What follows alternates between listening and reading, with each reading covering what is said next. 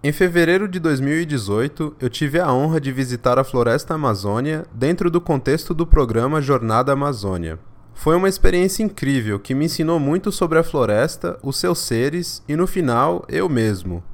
Enquanto eu estava por lá, eu gravei conversas e explorações com pessoas que têm um contato muito grande com a floresta. E agora elas estão disponíveis aqui na Rádio Emergir. Então, sem mais delongas, bem-vindos à floresta.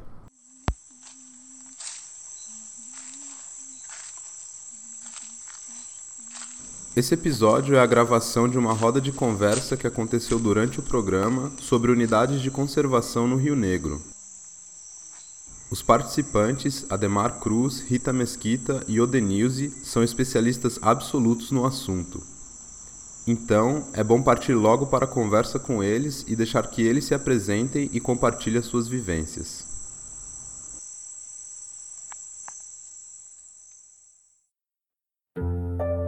Bem-vindo à Rádio Emergir, onde você escutará explorações e conversas sobre inovações científicas, sociais e culturais que inspiram e criam um mundo de maior resiliência para a espécie humana e os sistemas dos quais ela faz parte.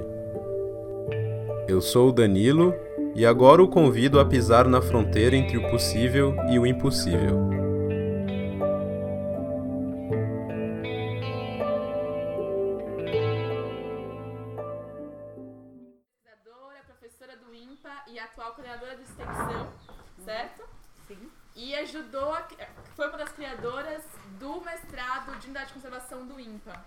Gente pensa ela é super manja tudo, sabe tudo, aproveitem dela. Não é verdade, não. Mas eu sou aí também. Essa à vontade. Vou chamar o seu Ademar. Seu Ademar também. Ah, e a Rita é, é de Minas, mas tá aqui já no Amazonas há muito tempo, então já é amazonense. Então, 34 anos. 34 anos. O seu Ademar, seu Ademar é do Acre, mas também tá no Amazonas faz tempo, né, seu Ademar? Seu Ademar foi meu primeiro chefe na paz, tenho um carinho gigantesco por ele, muita gratidão. É, e ele é ex-unidade de conservação, estava muito no movimento de linha de frente, de mobilização das comunidades, de criação disso, e estava junto, era... O que, que você era na Secretaria de Meio Ambiente? Eu era secretário de junto, depois fui coordenador Se... de população tradicionais. Então ele tem uma, um monte de coisa para ensinar para a gente unidade de conservação. Vou chamar ele para participar da mesa também. Obrigado.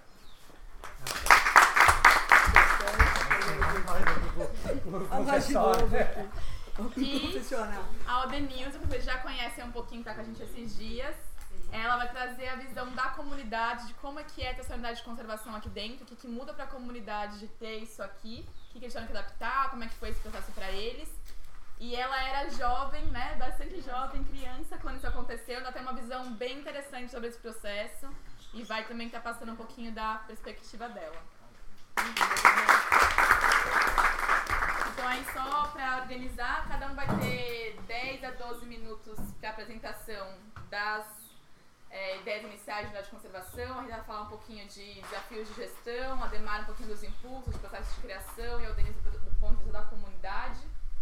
Depois a gente vai abrir uma mesa redonda para debate e perguntas. Então, se durante a fala deles for borbulhando coisas, anotem para não perder, que no final a gente vai abrir para ter uma explicação para todo mundo, que nem um pouco do que o vídeo fez ontem. Alguma dúvida? Não? Então, começar primeiro com o Ademar, depois a Rita, depois a Denise. Tá certo, pessoal. Bom dia a todo mundo. Bom dia. É uma satisfação poder estar aqui junto de vocês. Acho que vai ser um momento muito rico para mim poder dialogar aqui com vocês. Isso traz um aprendizado grande para mim, particularmente. Conviver essa, essas horas aqui com vocês é, é uma coisa bacana.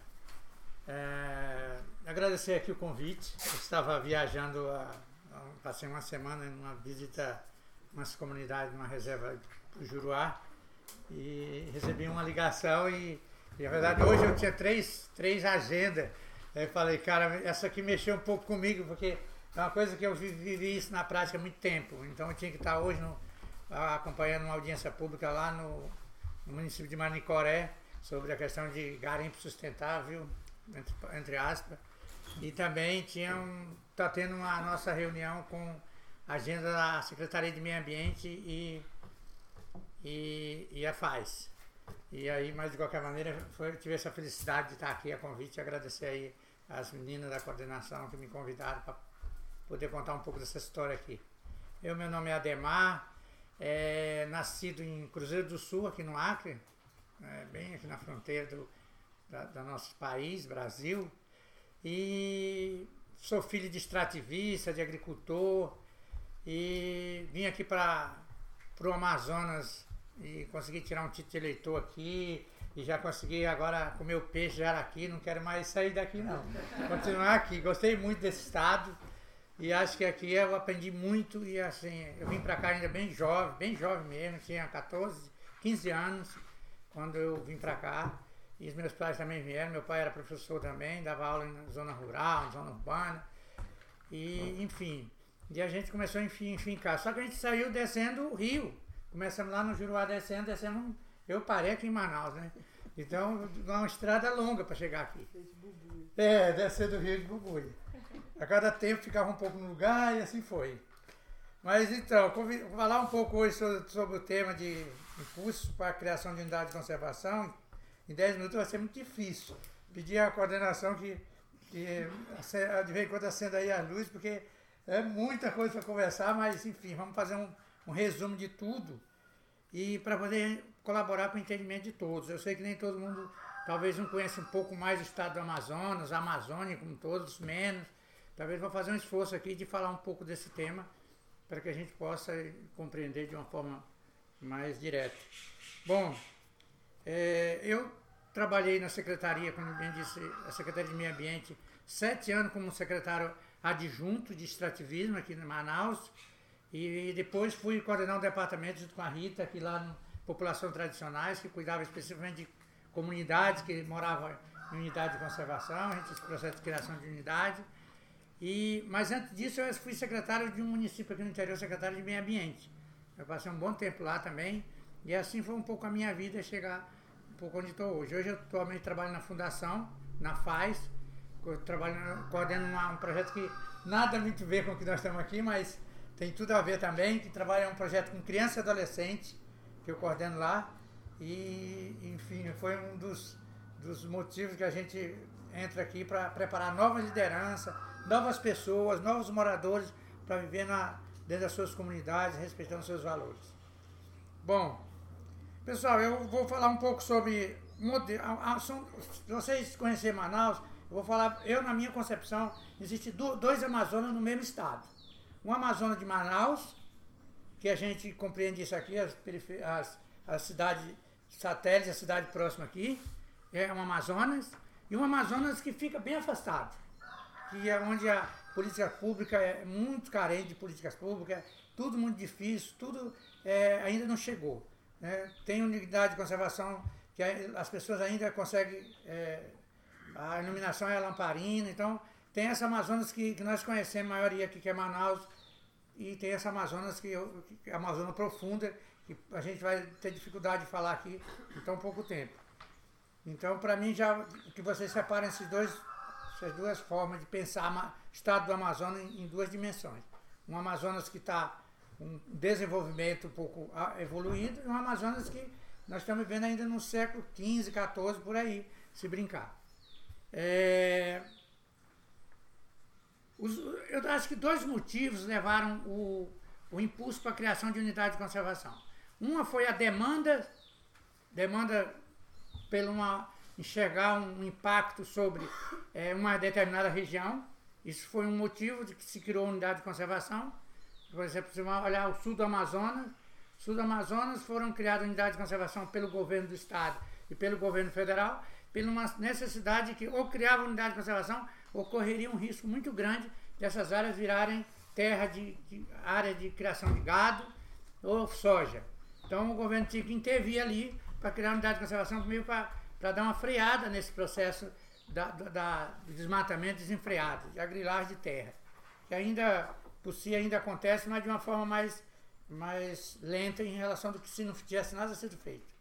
Então esse foi uma grande Aqui o Rio Negro foi em função da ponte que foi criada aqui. É, antes a gente atravessar aqui para Manacapuru, para Iranduba pela uma balsa, era um saco.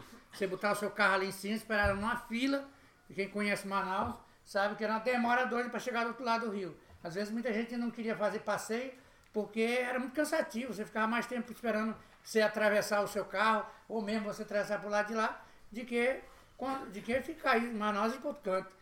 Então quando se criou a ponte, que você não precisa depender de nada, vai entrar no carro, chegar do outro lado, tinha que pensar uma maneira de que essa área aqui ia ser uma área muito invadida. Com, tá, com de vez em quando é, surge aí as, as pequenas invasões.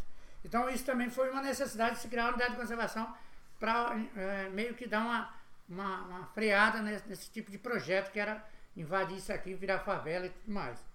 Então isso é um modelo que, é uma, de, de demanda que aconteceu. Mas o modelo maior que, que impulsou a criação de, de unidade de conservação veio das populações tradicionais, aqueles que moravam nas comunidades, movimento social, né, que, que esses são mais afastados de Manaus, mais longe. Isso foi uma demanda que o governo recebeu muito forte. E foi daí que a gente começou a, a desenvolver o nosso trabalho na prática sobre unidade de conservação. Então essa grande maioria das unidades de conservação criadas, ela teve um impulso muito grande da necessidade das comunidades. É, isso porque existem duas, e aí eu vou falar, do, três grandes ciclos de, de, de, economia do estado do Amazonas. É, o ciclo da borracha, que foi um, uma febre muito nordestina.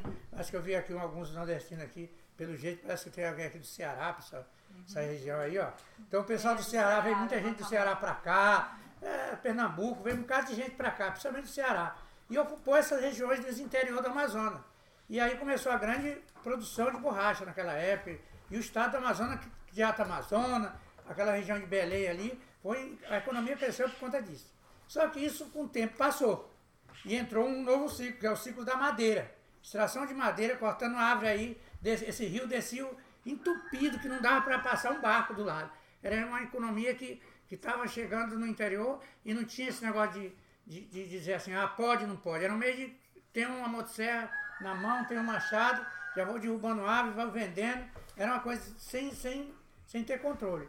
Isso começou a, a, a preocupar as populações, porque a, a, a floresta em si, aquelas que a água chegava mais perto, foram indo embora. E então, aí o último, foi o segundo. E o terceiro foi a questão do pescado. O pescado vindo barco de Belém, de, do, da, da Colômbia, de todo canto, começou a invadir todos as, os rios e lagos dessa região. E isso começou a, a sacrificar um pouco a vida de quem morava ali, que eram as populações tradicionais. E essas populações tradicionais, às vezes, iam para o confronto com esses grandes pescadores, grandes barcos de pesca. E isso criava muitas brigas, e aí a, as unidades, as comunidades que sonharam um pouco criar um modelo que pudesse é, garantir a proteção desses, desses lagos, dessa floresta, de tudo isso. E aí foi que a gente chamou isso o movimento CNS, Conselho Nacional de Seringueiro, entre outros movimentos, a CPT, é, Pastoral da Terra, começou a, a, a trabalhar nesse processo também, é, falar para os governos que era, era importante fazer alguma coisa pelas essas populações. E muitas dessas populações migraram para o grande centro urbano. Manaus não era, alguns nessa época era muito menor que isso. Metade do pessoal de Manaus, se você sair fazendo uma pesquisa, vieram desse interior. Porque lá não tinha emprego, lá não tinha nada. Então, com a crise do ciclo, as pessoas foram embora para Manaus. Não tinha escola, não tinha saúde, como muitos lugares ainda não tem. Não, não tinha um mercado, não tinha nada. As pessoas vieram embora atrás de emprego, sobreviver em Manaus ou em outras cidades mais próximas. E é tanto que os grandes.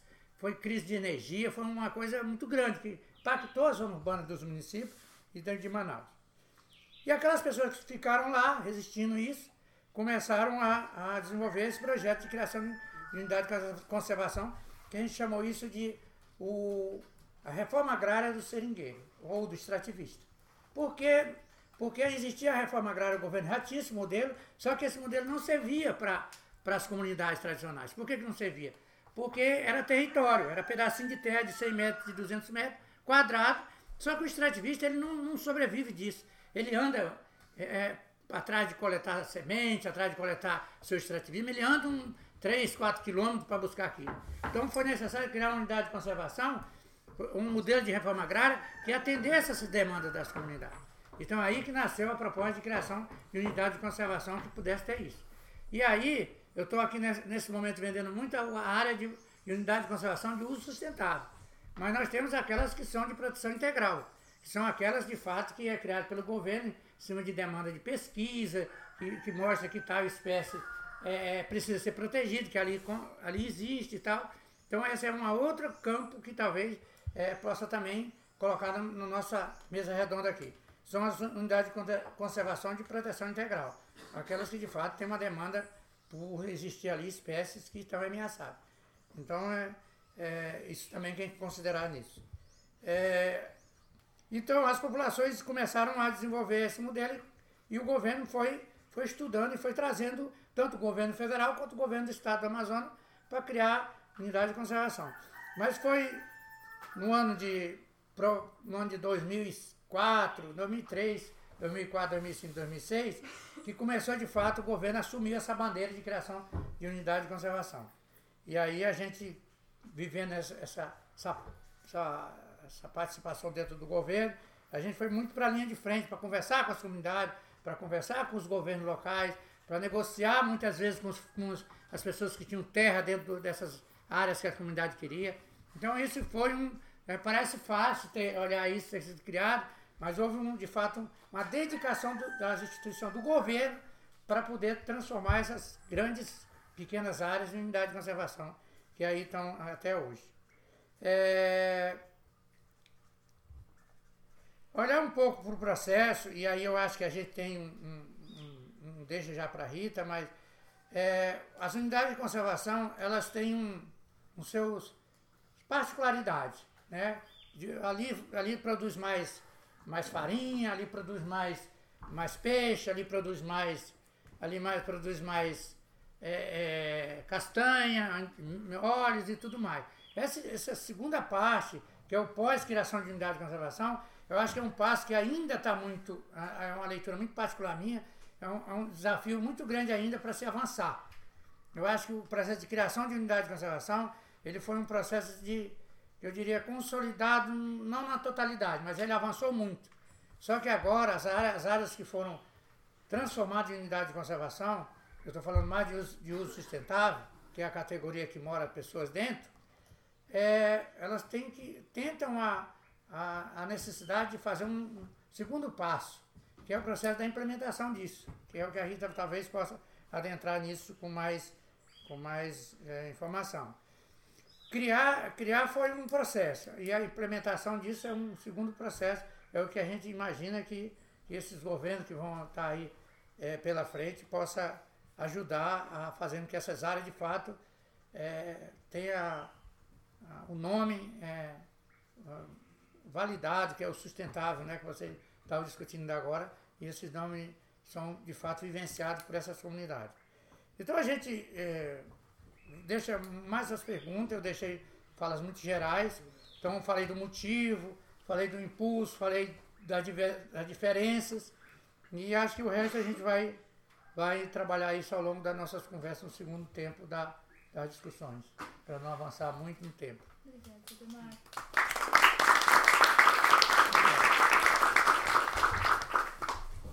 Nossa, é tanta coisa, eu não sei nem por onde eu vou começar. Então eu vou começar do macro, assim, talvez. É, não vou nem me apresentar, isso nem é, é, relevante. Depois a gente conversa. Eu queria só começar com vocês um pouco do desenho, o mapa que vocês talvez tenham aí na cabeça sobre a Amazônia, né? a bacia amazônica como um todo. Porque a gente, como brasileiro, a gente tem um desvio de pensar que a Amazônia para na fronteira do Brasil, mas não é bem assim, né? é, todas as nascentes e as cabeceiras dos rios mais importantes da Amazônia estão fora do Brasil. E o que vai acontecer com a Amazônia brasileira depende do que é que vai acontecer do lado de fora do Brasil. Então, é, a gente não pode falar de conservação e de unidade de conservação sem ter isso muito claro na cabeça. A outra coisa que eu acho que é super importante, a maior parte dos brasileiros não compreende, é que dois terços do Brasil é a Amazônia. E isso é uma outra coisa que eu acho uma loucura, como que o nosso país não entende a dimensão da Amazônia para o Brasil.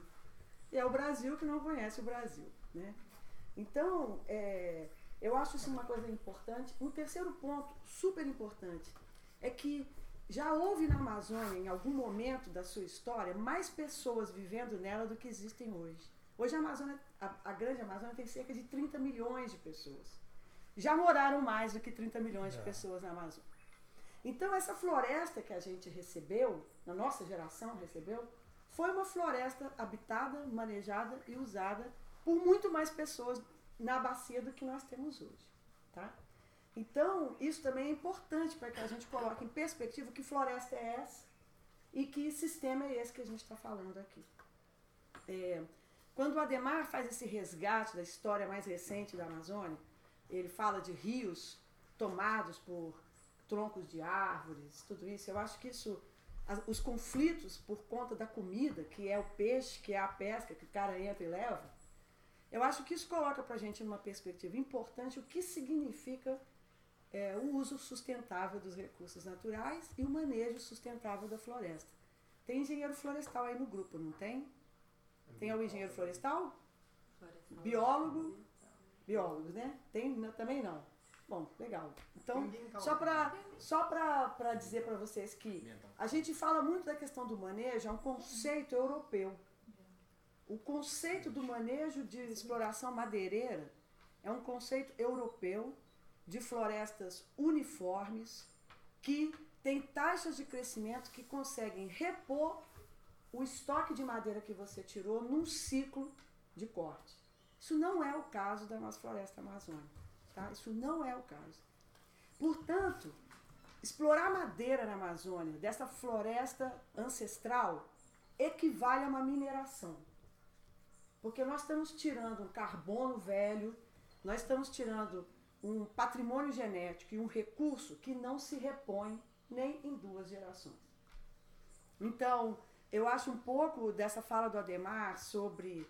É, vocês provavelmente já ouviram falar sobre como nós estamos engessando a Amazônia com essa história de unidade de conservação e área protegida, atrapalhando esse desenvolvimento, que não se desenvolve, e como a gente então precisa pensar sobre essas atividades sustentáveis, que a sustentabilidade caiu na boca do povo, né? Aí eu só queria então dizer para vocês, na verdade, o atestado da insustentabilidade dessas atividades é o fato que elas todas saíram do mercado. Elas deixaram de existir aqui, porque sustentabilidade é um conceito também de reposição, de restauração de estoque, de é, possibilidade do exercício dessa atividade ao longo do tempo. E isso não é o caso para determinadas atividades aqui. Por que eu estou falando isso? Estou falando isso porque quando a gente fala de unidades de conservação, e mais uma vez, esse é um conceito brasileiro. Então a gente tem que ter uma visão e uma perspectiva mais ampla do conceito, porque no mundo inteiro se chamam áreas protegidas. E áreas protegidas incluem as terras indígenas, os espaços ancestrais de, é, de domínio cultural, né? diferentes lugares do mundo, Malásia, na Índia e mesmo aqui na América, na América do Sul. Então, no Brasil, a gente fez essa distinção entre terra indígena, unidades de conservação, e a gente tem esse conceito guarda-chuva que a gente chama de áreas protegidas, que inclusive incluem as margens dos rios, as áreas de preservação permanente, ou APP, no jargão de conservacionismo, as reservas legais, que são aquelas áreas que têm que ficar em floresta, nas propriedades rurais privadas, que na Amazônia é 80% da propriedade, no Cerrado é 30%, em outros lugares é 50%, se tem zoneamento, se não tem, enfim, a legislação é complexa nesse sentido. Mas área protegida como conceito, no Brasil ele é bem distinto do que significa em outras, em outras partes do mundo. Então, a gente também precisa nivelar o conceito, porque unidade de conservação é uma especificidade Tá? E é uma especificidade que, apesar de na definição ele guarda relação com as populações tradicionais, então áreas, as unidades de conservação, elas não existem apenas para a proteção da biodiversidade, para a conservação da biodiversidade, que é a motivação número um, mas também para assegurar os modos de vida das populações tradicionais. E aí vem uma outra caixa de Pandora, que é o que significa um modo de vida tradicional? E aí vem aquela história que vocês provavelmente nos centros urbanos do sul do Brasil já se depararam, que é um índio segurando uma máquina fotográfica é índio ou não é mais? Tem que estar tá de tanga, cocar e cara pintada ou como é que é? Então, essas coisas são reais, essas são as. Esses são os desafios da gestão dos espaços protegidos aqui, acolhi e acolá em todo lugar. É o desafio de você ter os conceitos que não são conceitos que congelam, e aí sim vale a pena pensar no engessamento dessas populações, como se elas também não têm direito a ter todas aquelas coisas que nós também queremos, certo? Então a gente tem que pensar um pouco sobre isso, porque o conceito, aí vocês tocaram assim na conversa sobre desenvolvimento, que era a palavra, a questão da felicidade, né? O que você precisa para ser feliz? Eu acho que a gente não pode achar que todo mundo precisa da mesma coisa, mas minimamente a gente precisa de alguma coisa para ser feliz. E se a gente conseguisse compreender isso, a questão da diversidade ia ser, ela ia ser é, a norma. Porque eu não posso entender que todo mundo vai querer a mesma coisa que eu quero da vida. Porque nós somos diferentes, nós somos plurais, somos diferentes. E isso passa lá nas comunidades tradicionais também. Entende? Então, se você sair por aqui conversando, você vai encontrar um índice de felicidade numa comunidade feita essa daqui muito mais alto do que na periferia de Manaus. Muito mais alto, entendeu? Aí a pergunta é, mas estão desenvolvidos, estão assim, tem aquilo que eu quero para mim, para eu considerar que eles estão bem? Qual o meu padrão de bem-estar e felicidade? Esses são desafios reais da gestão, porque a gestão é na gestão das, desses espaços protegidos que a gente faz o um encontro de dois mundos. O mundo que vem de fora e, impõe o seu conjunto de regras e códigos e parará, e o mundo que está dentro, é que está lá vivendo a vida, a sua vida, que nem a gente todo dia acorda de manhã, vai para o ponto do ônibus, pega o ônibus e vai para trabalhar. É a mesma coisa. Então, como é que a gente equilibra esses desejos, essas expectativas, essas demandas e faz isso casar com conservação de recursos naturais, menor impacto das atividades humanas, a proteção da biodiversidade. Eu acho que eu tenho pouco tempo, mas acho que no geral, assim, importante vocês entenderem também que é, biodiversidade, esse conceito, ele é um conceito altamente complexo na Amazônia, tá? Até porque nós ainda estamos descrevendo a biodiversidade da Amazônia, quer dizer, Todo dia se descobre uma espécie nova dentro do INPA, de qualquer coisa. De macaco, de passarinho. Não estou falando de levedura, bactéria e líquido. Né?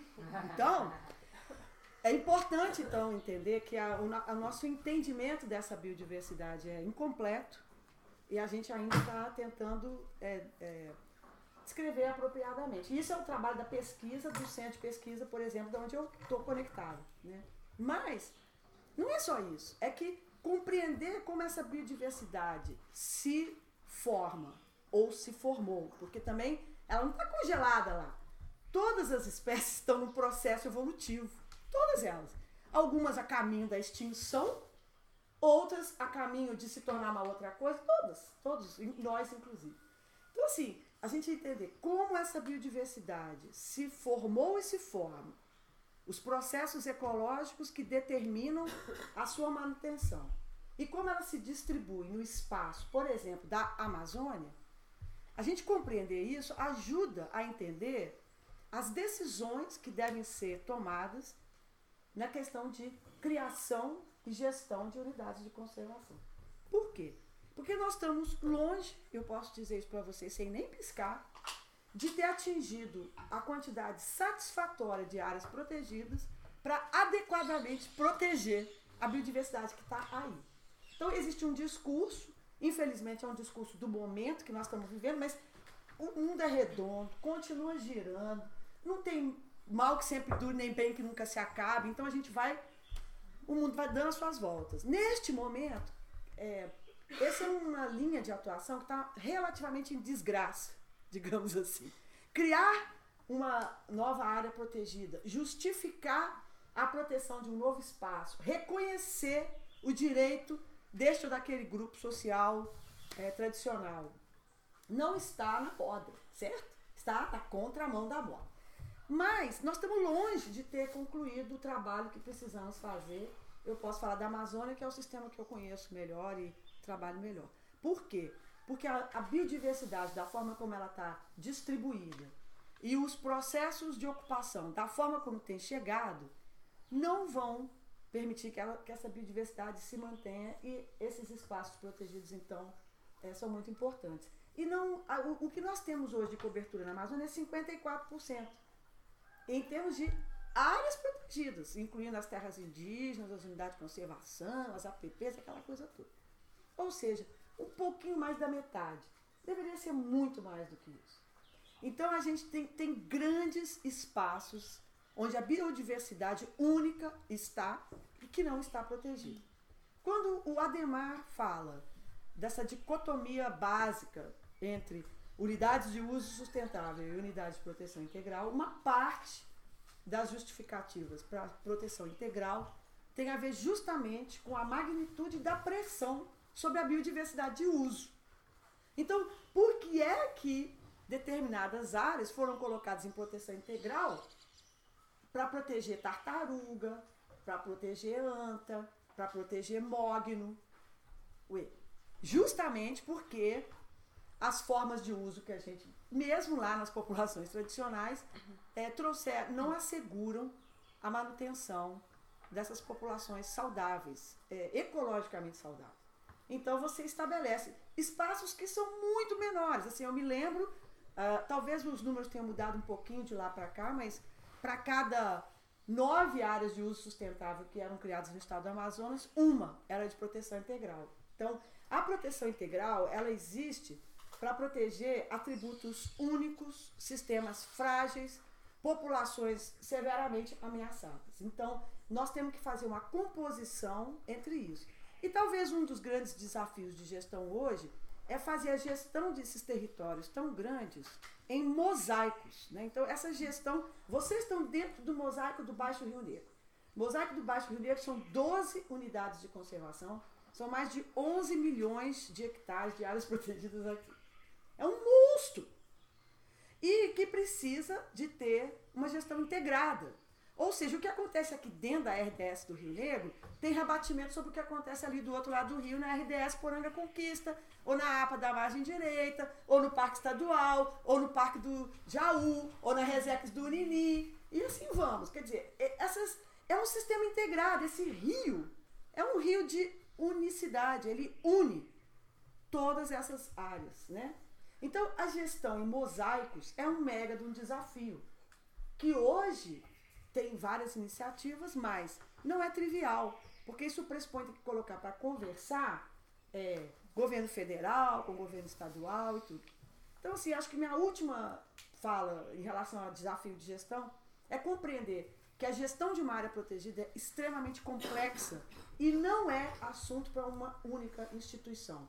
Infelizmente, nós ainda temos esse grande atraso no marco conceitual da gestão das unidades de conservação no Brasil, que acha que pode delegar, por exemplo, a uma instituição como o ICMBio ou a uma instituição como a Secretaria de Meio Ambiente, órgãos que, vamos combinar, geralmente são o, o elo frágil da cadeia de comando, controle, poder político, de recurso e tudo, certo? A área ambiental é sempre aquela área que, quando não tem mais nem um pedacinho da pizza e só sobrou as rolinhas de cebola, aí eles dão aquela lá, é a área ambiental, né? A pizza mesmo foi dividida ali é, nas, nas, nos grandes segmentos. Então, nós temos que compreender que a gestão das áreas protegidas, ela é pluri é, institucional e ela não deve, e esse eu acho que é uma das grandes fragilidades de gestão hoje.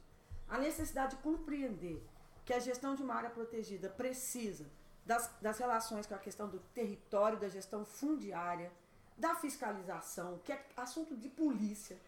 É, você tem a questão da educação, que tem Ministério Próprio, você tem a saúde, que tem Ministério Próprio, você tem a área ambiental, você tem a geração de renda, com todas as políticas que deviam e poderiam estar direcionadas para fortalecer cadeias de valor, de fato, com alguma possibilidade de sustentabilidade.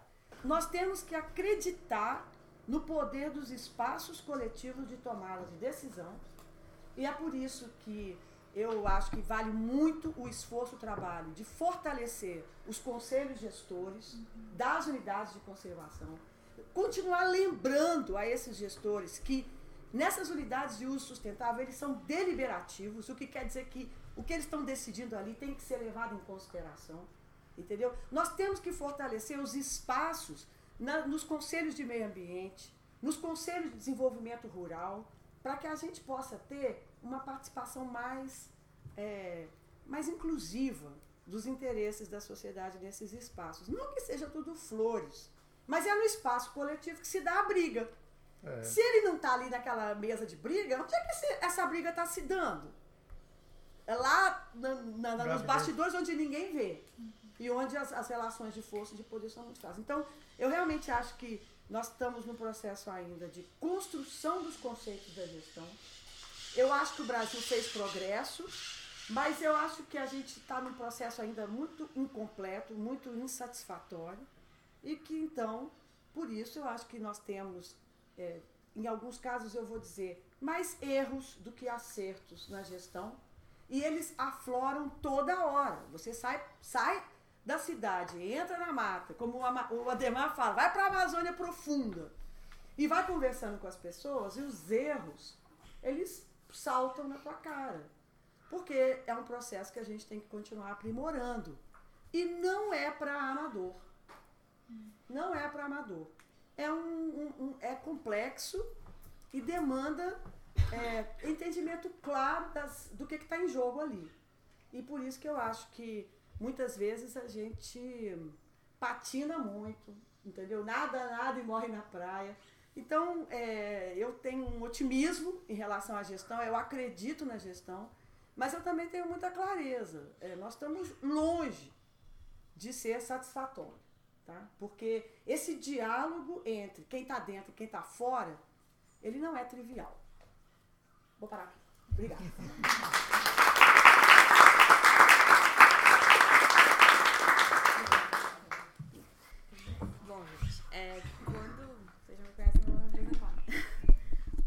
Reserva começou a ser criada, a RDS do Rio Negro em específico, ela é, tinha 10 anos na época. Eu tinha acabado de entrar para a escola, então a, a, gente acompanhou o processo enquanto estudante de fase iniciante da professora Isolena, que é uma referência aqui dentro da, da comunidade e também da reserva inteira.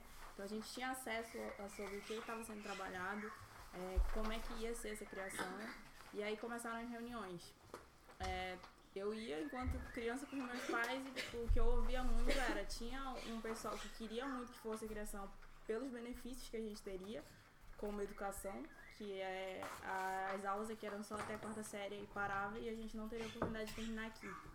E tinha uma outra parte que não queria que eram os madeireiros. E eles eram a maior população só que conversando, muitas vezes foram muitas reuniões, e aí chegou no acordo e conseguiram criar a RDS do Rio Negro em 2008, se eu não me engano, no dia 26 de dezembro de 2008.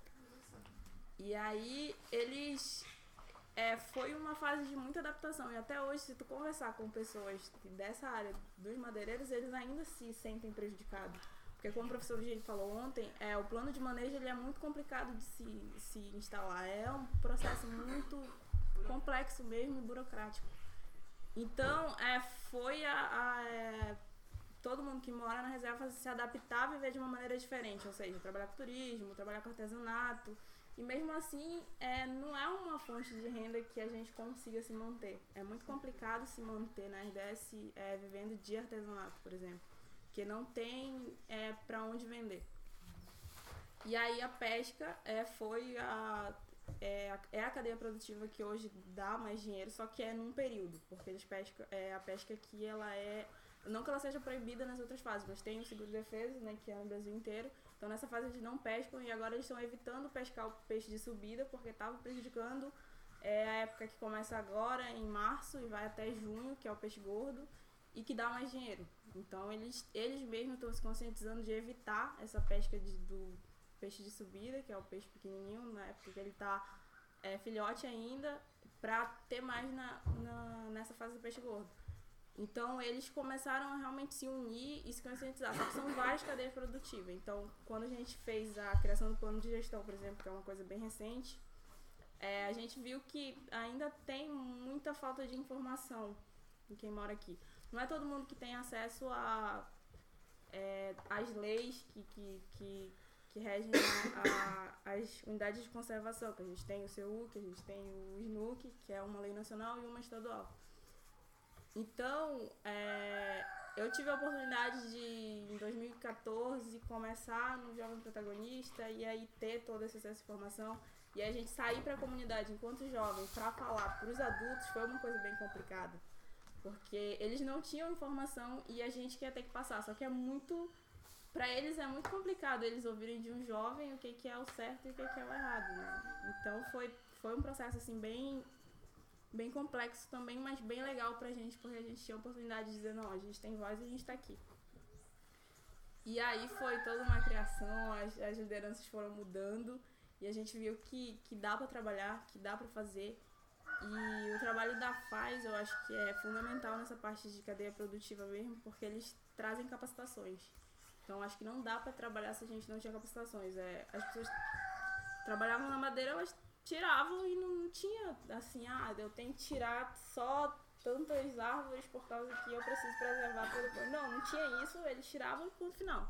Eles pescavam e não estavam nem aí.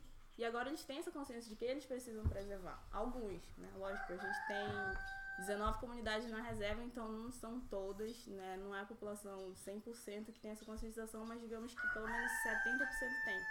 Então acho que é, não é o, o suficiente, mas já é o, um grande ganho uhum. né, pra gente.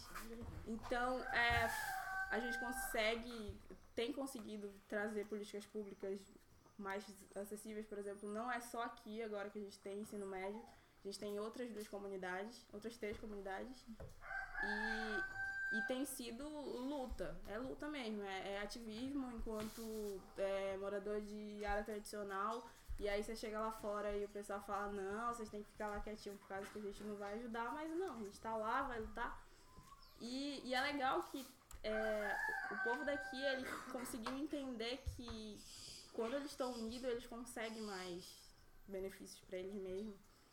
É, eu acho que, que se, se você é, fizer uma reunião hoje e você discutir essas coisas que foram discutidas lá no início, em 2008, você vê que é uma visão totalmente diferente, porque eles eles têm ciência de que eles precisam fazer o que é melhor para eles, né?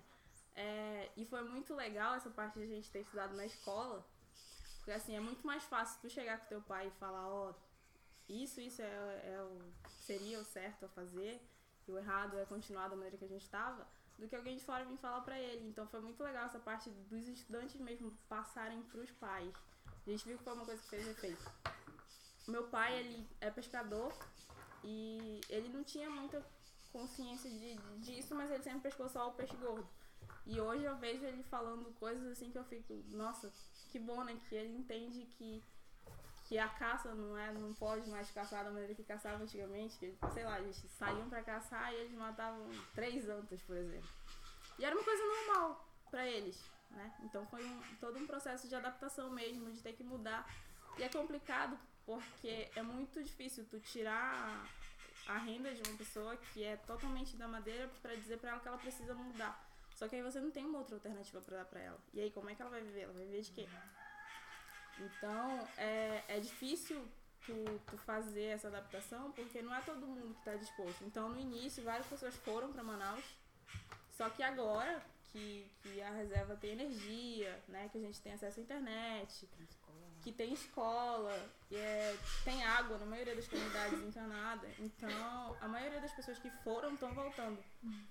O que é legal que a gente vê que eles foram para lá e não deu certo em Manaus, né? E estão aqui agora trabalhando com, com turismo, ou com manejo florestal, ou com, com algum tipo de artesanato. E é, e aí a gente vê essa, essa mudança mesmo. Então a reserva hoje, ela é uma das, das poucas exceções que, ao invés de diminuir, a população cresceu, né? Porque o povo tinha saído e voltou. Só que a gente enfrenta também essa parte de invasão, que nem o senhor falou. É, recentemente, é, o governo tem feito algumas retiradas do pessoal que vem invadindo por trás, né? A reserva é muito grande. Então a parte de trás que fica pela estrada de Novairão não tem como ter um controle. E aí o pessoal vai invadindo, fazendo casa e, e não tem como fazer muita coisa. A gente não tinha como fazer muita coisa, por isso a gente criou o plano de gestão e falou, ó, a gente exige que essa área seja área de proteção. Então aquela área que está invadida, que está só ramais, a gente colocou como área de proteção mesmo, área de proteção permanente, que é para não. para que eles não invadam. Então, é, foi muito legal que agora a gente tem uma participação muito grande do, do jovem. É, não é mais só os, os líderes que, que mandam, a gente tem reuniões em comunidades. É, e eles. E eu acho que foi muito legal essa parte do, do, do jovem ser ouvido, porque no início é, eu era criança, mas eu lembro muito bem que só quem falava era tipo os líderes de comunidade que já eram mais velhos e tal, e não ouvia, né? Ninguém ouvia ninguém na época. E agora não, agora mesmo que seja jovem, se tu pedir pra falar, ele vai te ouvir de boa, vai saber que tu tem um conhecimento que ele talvez não tenha, né? E vai entender que, que é muito mais legal ter essa participação deles, porque eles são é, quem vai assumir no futuro. E aí tem a preocupação com com as novas fontes de renda, mas assim, eu acho que o Rio Negro, ele. Eu não. Eu tive a oportunidade de, de, de conhecer algumas pessoas de outras reservas e pelo que eu vejo, o Rio Negro ele é bem desenvolvido nesse sentido de fontes de renda. Mesmo a gente tendo um problema muito grande ainda, a gente consegue ter menos problema do que nas outras reservas. Porque a gente tem essa, essa coisa do Manaus é mais perto, o acesso é mais rápido e é totalmente diferente do, das outras que enfrentam muito mais problema nesse sentido. E a gente tem uma visibilidade muito grande, né? O Rio Negro é muito conhecido hoje em dia devido à reserva, principalmente Tumbira, o que traz muito benefício pra gente. Então acho que o turismo virou o centro Nossa. de tudo e, e é mais ou menos isso, assim. É, é, o que eu lembro muito bem é que era um, um, um, uma. foi uma, uma vontade mesmo de, de algumas pessoas que queriam que os filhos deles estudassem aqui, que terminassem aqui, que pudessem é, viver aqui até mais tempo, né? Já que não tinham. Então a maior luta para criar reserva foi para parte da educação, principalmente. Porque na época não, ninguém pensava muito nos recursos naturais nem nada, mas eles queriam a educação e se para isso fosse preciso mudar o jeito de viver, eles iriam mudar. Foi mais ou menos isso que aconteceu. Que bom, né? Que agora eles, a maioria das pessoas já entendem a importância de, de a gente morar em uma RDS e eu, eu acho muito legal quando vem pessoas de fora, por exemplo. Eu já vi, é, tem algumas comunidades que algumas pessoas de fora vieram morar. E aí é muito legal quando você vê em uma reunião um líder comunitário ou não, falando para aquelas pessoas de fora que, ó, ah, aqui a gente vive assim e você tem que respeitar porque você está vindo de fora, então você tem que respeitar as nossas regras. Isso é muito legal, é muito é muito presente esse conhecimento deles agora do que é desenvolvimento sustentável, de como eles têm que viver e como eles têm que fazer para continuar vivendo. É que nem eu, ontem eu tava comentando com com a Flávia, é que é muito complicado para é, falar pra gente que mora aqui sobre desenvolvimento sustentável se tu vem de fora com o teu conceito bonitinho lá teórico. Né? Tu vem aqui te falar, ah, desenvolvimento sustentável é isso, isso. Mas e na prática, como é que é o desenvolvimento sustentável? E é essa prática que a gente acabou adquirindo sem saber nada, mas que a gente foi, entendeu? E, e, e, aprendeu. Então é muito legal quando tu, tu tem a oportunidade de conversar com as pessoas mais velhas daqui que estavam no, no, início da criação, da reserva e tudo mais, porque elas, elas têm essa visão de que é, mudou muito, né? Mas não foi para pior. Foi para melhor porque eles hoje eles têm a oportunidade de trabalhar de maneira legal. Eles não, não têm a preocupação de que, ah, sei lá, alguém vai invadir o lugar onde eles moram e eles vão ter que sair daqui ou vai ter que conviver com pessoas que eles não conhecem. E aí, é, digamos que a gente vive bem, bem, até demais. E, e eu acho que é isso. Acho que a, a população tradicional do Rio Negro, ela tem muita consciência disso. E... tem muita consciência disso, que, que é preciso manter, mas que é preciso recuperar também. Tem, já tem alguns lugares que fazem o SAF, e que, que vem recuperando aos pouquinhos, que vai mudando a forma. É um processo lento, mas que a gente viu que nesses 10 anos a gente conseguiu, então eu acredito muito que a RDS vai continuar sendo referência cada vez mais. É isso.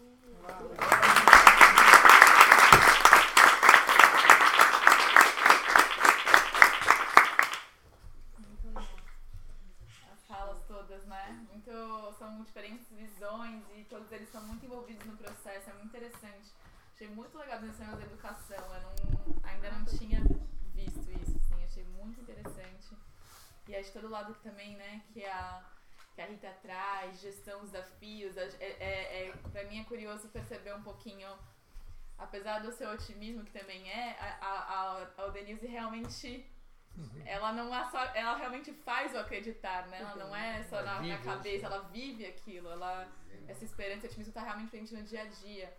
Isso é muito legal pra gente, às vezes, de fora ver mais, vezes, nessas questões. Os problemas. Os problemas. Né?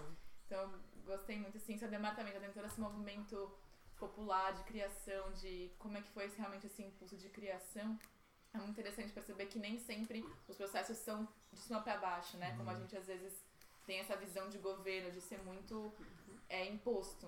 Na verdade, também tem esse momento, mas tem muito movimento de necessidade, realmente, que as próprias pessoas daqui, de outras unidades da, da, da Amazônia, percebem aquela, von- aquela vontade de cuidar da terra. E isso é muito genuíno. E é muito interessante ver como isso também tem força, isso vai ganhando muita força. Então, obrigada. Foi uma Muito aula maravilhosa pra mim, quando eu tô super feliz e grata mesmo. E aí, acho que abrir pra vocês perguntarem. É, posso talvez dar um caderninho pra vocês três com anotar perguntas. Posso anotar pra vocês também? Só lembrar de cada um quando for perguntar, a gente Se esqueceu das pessoas se Isso. apresentarem. É. Desculpa por isso. Vamos fazer uma rodada de cada um falar É, vamos ver. nome de onde vem e E talvez. o que faz, talvez, tipo que assim, faz, de é. se tá na graduação, se não tá, área. o que que tá trabalhando, assim. Rapidamente, gente. Então tá, vamos começar. A Jaque, Eu tô Jaque, pode? Gente, você já- é uma pessoa nova, eu tenho a maravilhosa, Jaque. Ela vai estar com a gente bastante à tarde, mas acho que ela pode se apresentar também, que ela vai participar do nosso grupo, um pouquinho. Meu nome é Jaqueline, eu moro numa comunidade um pouco distante daqui. Eu moro na comunidade Saracá, tenho 16 anos, sou estudante aqui no Tumira e participo do Repórter da Floresta.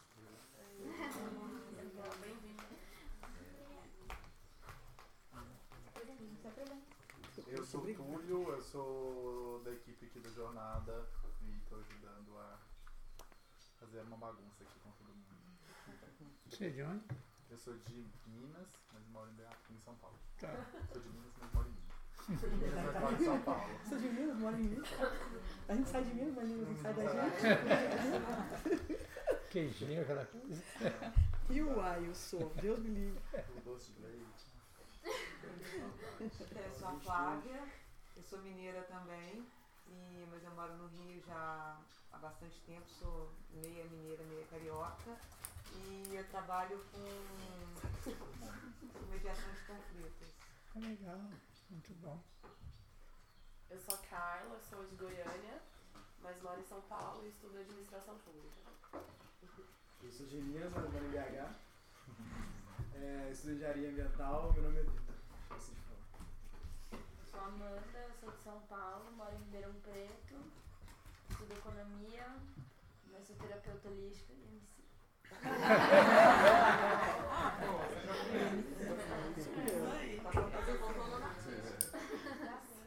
Eu sou Danilo, eu sou de São Paulo e eu gosto de mexer bastante com mídia. Eu tô alimentando um blog, site sobre vários temas sobre o guarda-chuva da, da sustentabilidade também. Legal. Sou o Léo, sou do Rio, sou engenheiro ambiental, tô fazendo mestrado em tecnologias sociais, trabalho com saneamento ecológico em favelas e comunidades isoladas. E sou trompetista do carnaval. É, meu nome é Gabriel, eu fiz o bacharelado em neurociência é, e trabalho com ciência de dados numa agência, num estúdio criativo. A gente trabalha de comunicação, inclusive com, com empresas de saneamento, empresas privadas de saneamento. Raquel, do Tumbira. Eu sou o Bruno, sou psicólogo de formação em São Paulo, tô morando no Tumbira também. Sou a Bruna, também da equipe da Jornada. Sou de, nasci em São Paulo e agora estou morando por aqui. Legal. Por aqui, na Amazônia. É.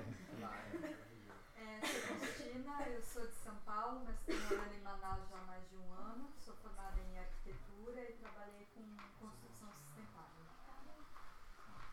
Caçar sou da equipe também e professor da, da USP. Eu sou a Flávia, eu sou de São Paulo, mas moro em Manaus, moro com Monte de Inteiro e sou administradora e trabalho com pesquisa, inclusive algumas um pouco nessa área de captação de recursos e investimento de contrapartidas das empresas da Zona Franca de Manaus em projetos de desenvolvimento de acordo com leis de informática, para a gente puder conversar um pouquinho. Eu sou Sulamita, sou de Fortaleza, Ceará, sou turismóloga e eu trabalho numa ONG que luta pelos direitos de populações tradicionais da zona costeira do Ceará. Sou Larissa, sou de Salvador e sou de serviço social. Sou Débora, sou de Fortaleza, Ceará. É, me formei em publicidade é, e trabalho na SEMARSA, Superintendência Estadual do Meio Ambiente, como é, gestora de mídia social na assessoria de comunicação. Eu sou Silvia de São Paulo e trabalho com assessoria de imprensa. Ok.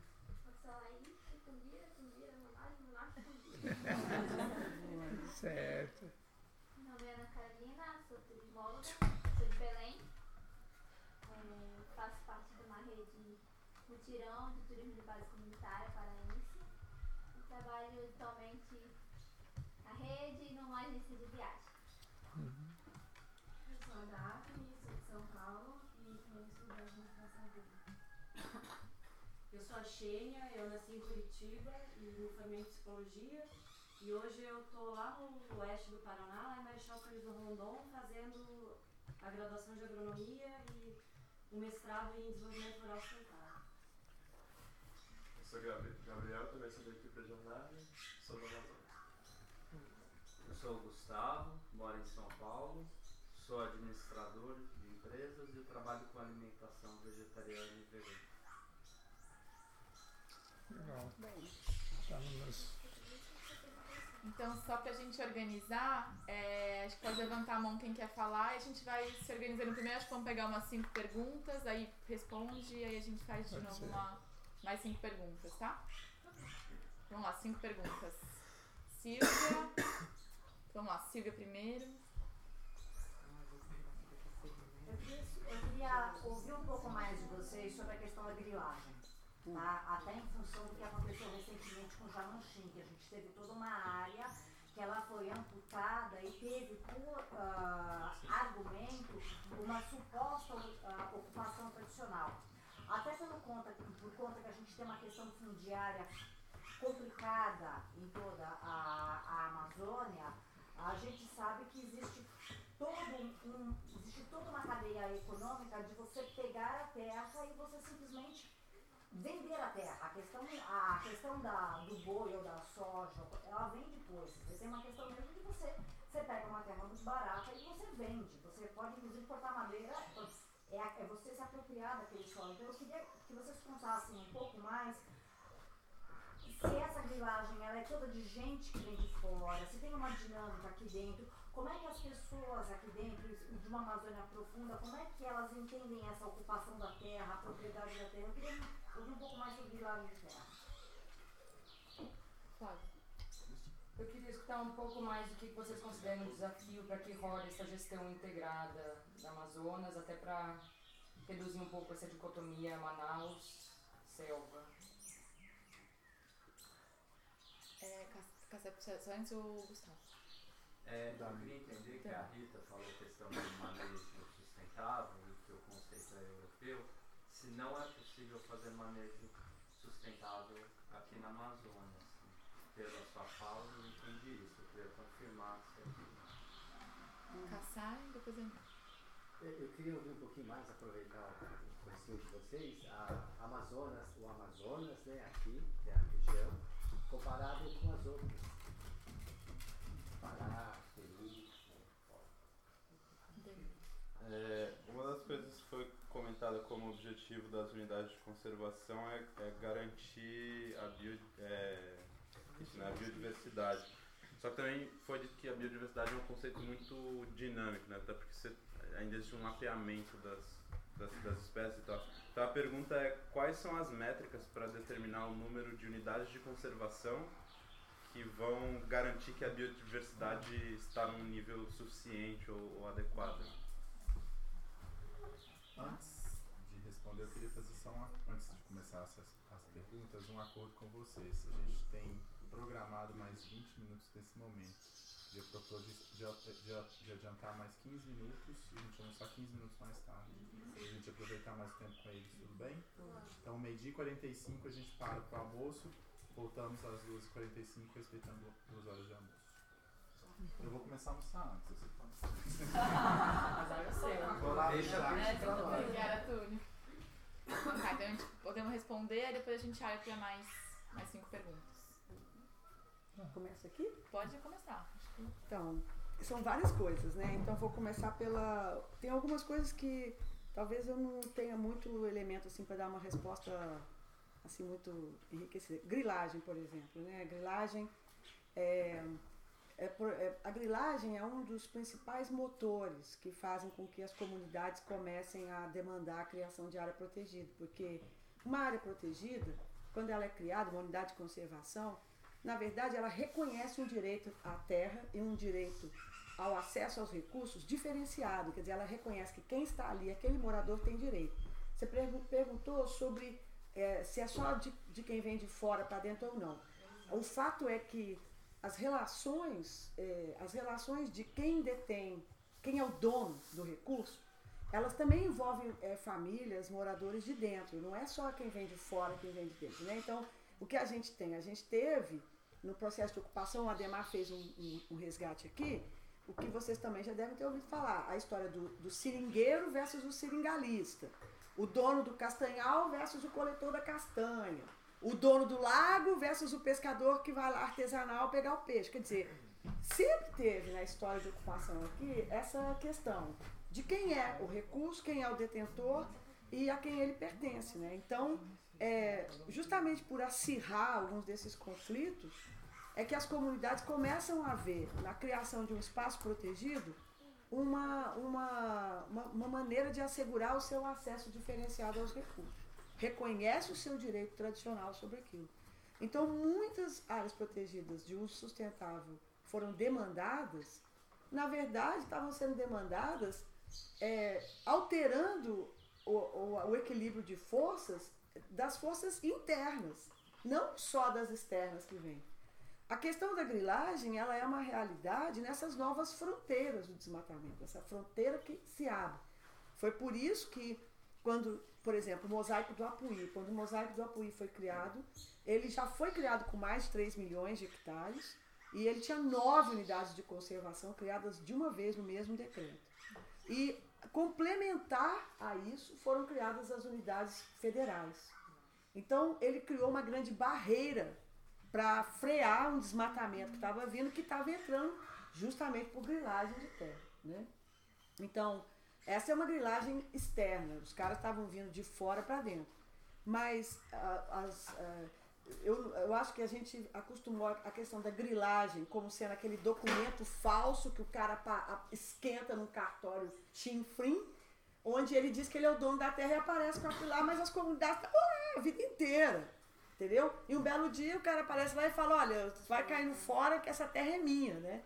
E isso ainda está acontecendo muito aqui, tá? Mas é, a gente tem que lembrar que algumas das disputas não são necessariamente pela terra, é uma disputa pelo recurso que mantém essas populações numa relação de escravidão. Essa escravidão que a gente quase acabou com ela aí outro dia, né? Que se o povo tivesse berrado muito também, ela tinha passado.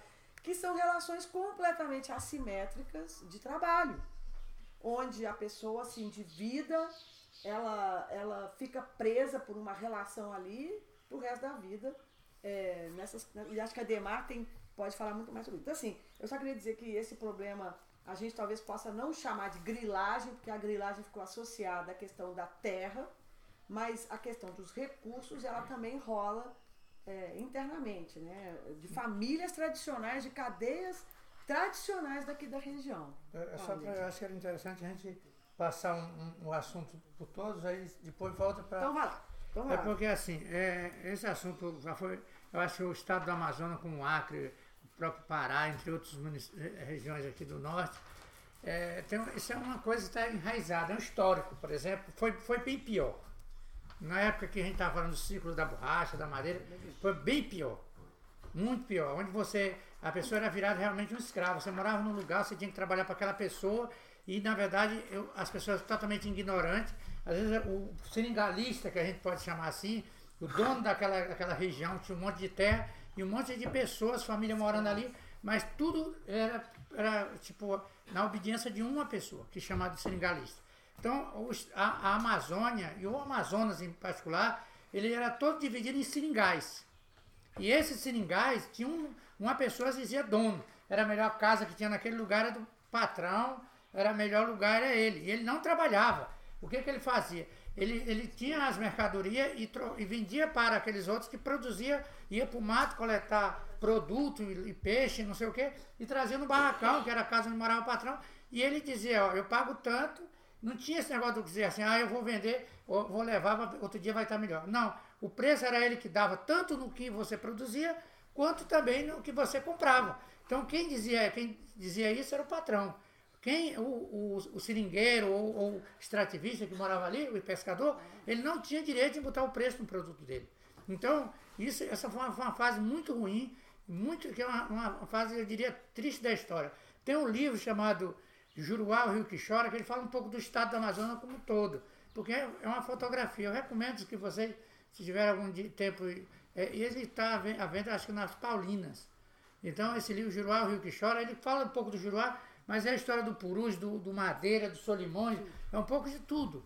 Porque esse livro, o nome já está dizendo, é o que chora, quer dizer, as populações adoeciam, mas não tinha direito de vender um quilo de pirarucu, de peixe, para outra pessoa. Ele era obrigado a vender isso ao patrão. Então era uma escravidão total naquela época. E assim, o tempo foi passando, as, as pessoas foram tendo uma escolinha, foram se educando, foram buscando conhecimento. Essa vinda de pessoas de outros estados, essa ida de pessoas daqui para encontrar com outras pessoas de outros estados, começou a abrir a cabeça das pessoas e viram que esse modo de vida ele era capaz de pegar um pouco de liberdade, diria assim. E aí os patrões foram saindo do seu lugar e foram morar na cidade e ali começou a se instalar uma nova ordem que foi as famílias começaram a morar em comunidades, que aqui eu cheguei e vocês estavam debatendo sobre comunidade. E morar em comunidade dava a eles o direito de fazer esse debate de construir o que era bom para eles o que era ruim. Tipo assim, arrendar um lago para o cara que vem de fora. Vai ser bom agora, porque nós vamos comprar um motor de luz, vamos ter um diesel, mas depois? Aí aquele debate construía, aquelas, muitas comunidades não, não permitia. Outras já permitia e sofria as consequências lá na frente. Mas começou a ter um processo democrático um pouco maior. Então a grilagem, essa coisa que você chama de grilagem, ela, ela tem uma raiz muito mais profunda na, nas populações aqui da região norte, com quem conhece bem o estado do Amazonas e o do Acre, Pará, sabe do que, que eu estou falando. Então, e aí hoje acontece, que uma Rita já tocou, os cartórios e, e, e entre outras coisas, tem um, um papel que, eu trabalhei numa coordenação aqui no governo, que a gente, a gente, quando o cara chegar e dizer, ah, essa terra é minha, aí tem esse título, em 1800 e não sei quanto, tem esse título aqui, aí o cara ia botando em cima, lá no ITEAN, e começava a olhar, de fato, que era uma. E aquela Camadas a, camada de, de, de documentos, e, e, e a pessoa que estava morando lá não tinha nenhum desse. nenhum desse, mas era dono, que era, eu fui o dono, eu sou o dono, que agora eu sou o dono, e quem está morando lá não tem. E as unidades de conservação elas chegaram com essa mensagem de dizer, ó, vamos dar, dar direito a quem mora aqui. Então, mas isso, é, veio uma pergunta lá na frente que foi colocado nessa coisa do, do unidade de conservação, por que que, que que trouxe de fato disso. Eu acho que o grande ganho, foi começar a reconhecer isso. Então a grilagem de terra ela existe, ainda existe. Ela existe, sem dúvida. Quando abre uma BR, quando abre uma estrada, por exemplo, nós estamos aqui na, numa reserva aqui do Rio Negro, que aqui atrás, que ela falou muito bem, está sendo gente que compra, vai lá, invade, bota um, um- E na cidade também, que nós moramos na cidade, vê como é que é. É um modelo, ainda existe. Mas eu diria que de uma forma mais moderna, de uma forma diferente do que foi o passado. Foi bem pior, e assim eu avalio. É, e sem contar também que, por exemplo, naque- antigamente assim, hoje com as tecnologias que a gente tem, por exemplo, de uma imagem de satélite, monitoramento remoto, coisas assim, fica muito difícil, né? O sujeito abrir uma estrada, fazer uma derrubada e ninguém vê. Mas antigamente não, era totalmente oculto, aquela chegada daquela frente ali, ninguém sabia que estava chegando. Quando você assustava, o cara tava com a motosserra no teu quintal, vamos aí. Cortou os mangares lá para trás, que eu, eu tradicionalmente sempre usei. Então, acho que a É grilagem. só a gente para aqui. fechar isso, que a gente, só para esse assunto, acho que a gente não voltar nele, mas é assim, pessoal, a Rita colocou uma coisa que eu acho é muito importante, é que terra na Amazônia não tem muito valor. Não é, o pessoal não vão brigar por causa de terra, a não sei que seja aqui na biqueira de Manaus. O que o pessoal quer, de fato, foi o que a Rita colocou. É o que tem em cima da terra. É o que tem dentro dali. É o lago cheio de peixe, é a floresta com muita árvore. É isso que eles estão. é A briga é por isso. Porque a terra em si, lá no Gregório, não quero que a terra lá no Gregório, para quê? É, que é o que tem lá dentro, porque sabe que ele pode carregar e vender e ganhar dinheiro. Desculpa aí. Então vamos lá. Então eu vou passar para o próximo, a gestão integrada e tal, alguém pediu para falar sobre os desafios, assim, né? É, eu não tenho uma resposta clara sobre isso, porque eu acho que passa primeiro, por exemplo, se você for olhar, é, porque assim, as ações de gestão, elas são, na verdade, elas são um plano de governo. E o, o governo muda. E quando o governo muda, o plano muda também. Só que a gestão, ela é uma ação que ela, ela é de médio a longo prazo. Ela não é rapidão. Você não faz uma intervenção num lugar em dois, três anos e já começa a ver resultado, porque não é assim que funciona. Ele é de uma geração para outra. Então eu acho que talvez um dos maiores problemas hoje é a descontinuidade dos programas com as mudanças das prioridades quando a gente troca os governos. Porque ao final das contas é, é um plano de governo. E se aquele novo governo que está entrando não tem aquele mesmo nível de compromisso, ou tem uma visão diferente de aonde que ele vai botar a prioridade, você tem descontinuidade. Mais uma vez, essa é a razão porque eu insisto que são esses espaços coletivos de tomada de decisão que vão assegurar essa passada do bastão entre uma gestão e a outra. Mas eles têm que estar fortalecidos, porque é a memória coletiva das pessoas. É a minha memória, enquanto uma conselheira representante de um segmento dentro de um conselho, que assegura que é, um plano que foi traçado, que ele seja legítimo, que ele não tenha sido imposto, mas tenha sido construído legitimamente com a participação da sociedade, que esse plano vai passar de um governo para o outro. Né? Então eu acho que talvez um dos maiores desafios seja esse, a descontinuidade é, e que ela tem hora para acabar. Todo, a gente sabe a hora que começa e a hora que acaba. Então, eu acho que isso é extremamente danoso para as ações de gestão. Você, você tinha levantado a mão, você queria falar alguma coisa? É, por- não, é só lembrar que a, a gestão muda lá no, pelo menos no Ceará, muda a cada dois anos. Eu acho que isso é, é na lei, é, todos os conselhos.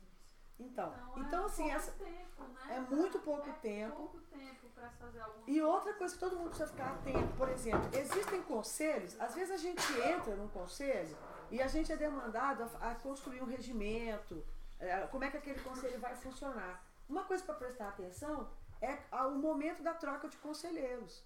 Então é péssimo para esse esquema trocar todo mundo junto ao mesmo tempo. Então, um conselho saudável, ele troca um terço dos conselheiros, depois de dois anos ele troca o outro terço, depois de quatro anos ele troca o último terço que faltou. Então, com isso, você sempre tem a memória preservada. A, a memória. O nosso país, a nossa cultura tem um problemaço. A gente é um tanto de desmemoriado. E, e essa memória é que assegura a legitimidade desses processos de longo prazo. Então, eu acho que nós temos que ter consciência disso e temos que brigar. Que às vezes parece uma, uma coisa meio subjetiva, assim. Não, mas qual que é o problema de trocar todo mundo ao mesmo tempo? O problema é esse, cara. O problema é perda da memória. O problema é a descontinuidade dos processos. E essa perda, ela é ruim e ela afeta a possibilidade de uma gestão integrada e, e duradoura. assim.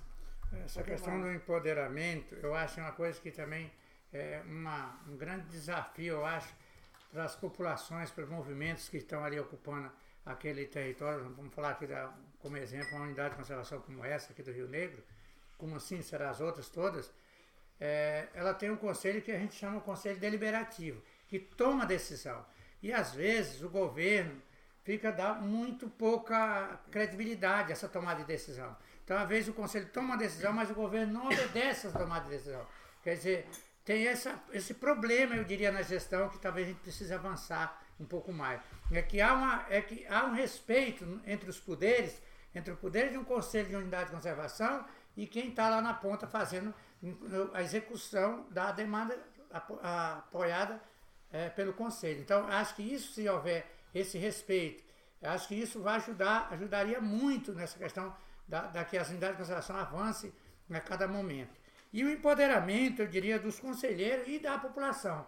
Eu acho que se a população está empoderada sobre o, papel da unidade de conservação, aquilo que foi a, a- a necessidade da- de ter criado aquele território, legitima- legitimado ele a ajudar a, a ter aquele pedaço de chão ali para aquela população e para aqueles bichos, macacos, tudo que mora ali, porque às vezes a gente tem que entender e aí é uma coisa que tem que ficar. E aí eu acho que na hora da criação, uma coisa que a gente trabalha muito é, é a questão da conexão de vida entre a, a- floresta, entre os animais e as pessoas que moram ali. Afinal de contas, ali é o mercado, é a feira, é, é- é o supermercado, é, é onde eles moram, é a floresta. Então a floresta e o lago passa a ser essa vida cotidiana dessas populações. Então essa população tem que se empoderar cada dia desse momento. Se for o conselheiro é- da associação é aquele, mas se for o outro amanhã ele já está empoderado para dar continuidade para não sofrer tanto. Mas eu- eu acho que a Rita fez uma fala que eu acho que é, que é extremamente importante, dizer que a gente, de fato, é, tem que olhar essa questão do, do, do governo que sai, que entra, que sai, que entra, e que o processo para. E às vezes isso é muito ruim, porque as coisas não param, só para essas tomadas de decisão. E quando você encontra um governo que vai, eu diria, o vento que vai a favor desse processo de, de- da, da implementação, da, da continuidade da, da pauta, é uma beleza. E quando você, aquele que cruza os braços e coloca aquela questão, o resto da pista que ninguém quer mais é que vai para a unidade de conservação, vai para a ambiental. Isso é muito ruim,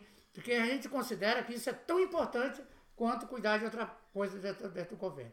E assim, o que eu tenho dito, por onde eu tenho passado, se a gente não cuidar dessas populações, desses territórios que é criado aqui, esse povo vai embora para a cidade, vai ter problema lá de emprego, vai ter problema de água, vai ter problema de, de terra lá para o pessoal morar, vai ter problema de tudo. Então é melhor cuidar desse povo aqui, que eles cuidam da floresta, de que levar esse povo para lá. Porque se nós falamos ainda agora na nossa fala aqui, que as unidades de conservação, e aí daqui a pouco a gente vai falar de uma pergunta, mas que é o ideal, que não é o ideal, mas o que é interessante é entender que quando a Rita falou que no passado a gente tinha muita mais gente morando na, na floresta do que hoje, e naquele tempo tinha muito, a floresta é muito mais preservada. Hoje não tem pouca gente, você anda na beira do rio aí, anda 4, 5 horas de barco, você, uma casa aqui demora a chegar a outra. Mas o recurso ali está tudo explorado de uma forma deso- desonestamente com a pauta ambiental. Cada um vai lá saqueia como pode.